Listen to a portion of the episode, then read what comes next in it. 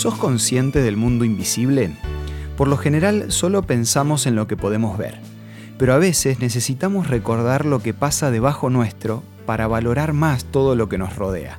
Acompáñame al tema de hoy para que pueda explicarte lo que quiero decir.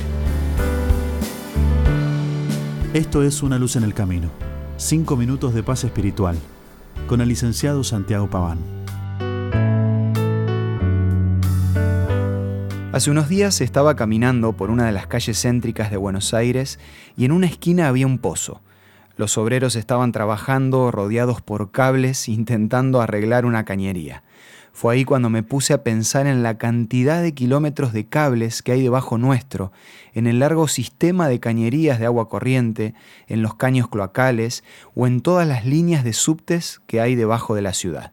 Mirando todo esto, llegué a la conclusión de que mucho de nuestro mundo visible funciona gracias a ese otro mundo invisible, entre comillas, que tenemos debajo de nuestros pies y que generalmente muy pocas veces recordamos.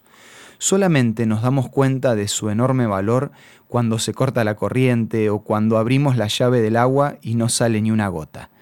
Realmente las grandes ciudades dependen de estas instalaciones y sin ellas quedaría prácticamente todo paralizado. Algo parecido pasa con nuestra vida.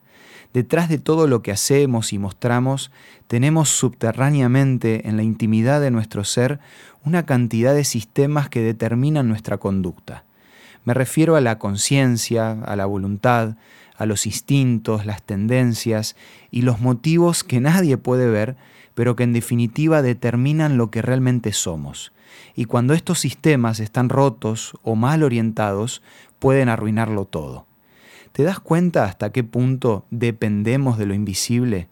El verdadero problema está en que muchas veces cometemos el error de pensar que tenemos que controlar y manejar ese mundo en soledad, pero nada más lejos de la realidad.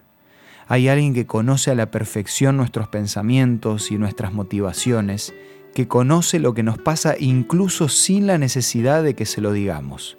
Por supuesto que estoy hablando de Dios.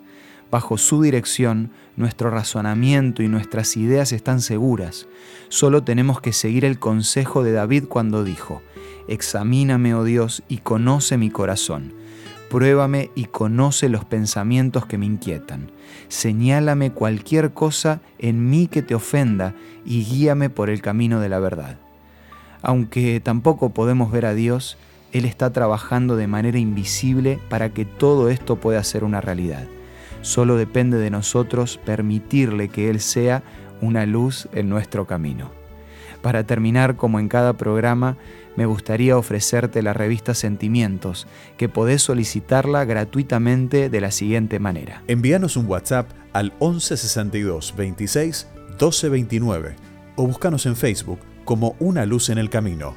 La revista Sentimientos te va a ayudar a controlar tus pensamientos un día a la vez.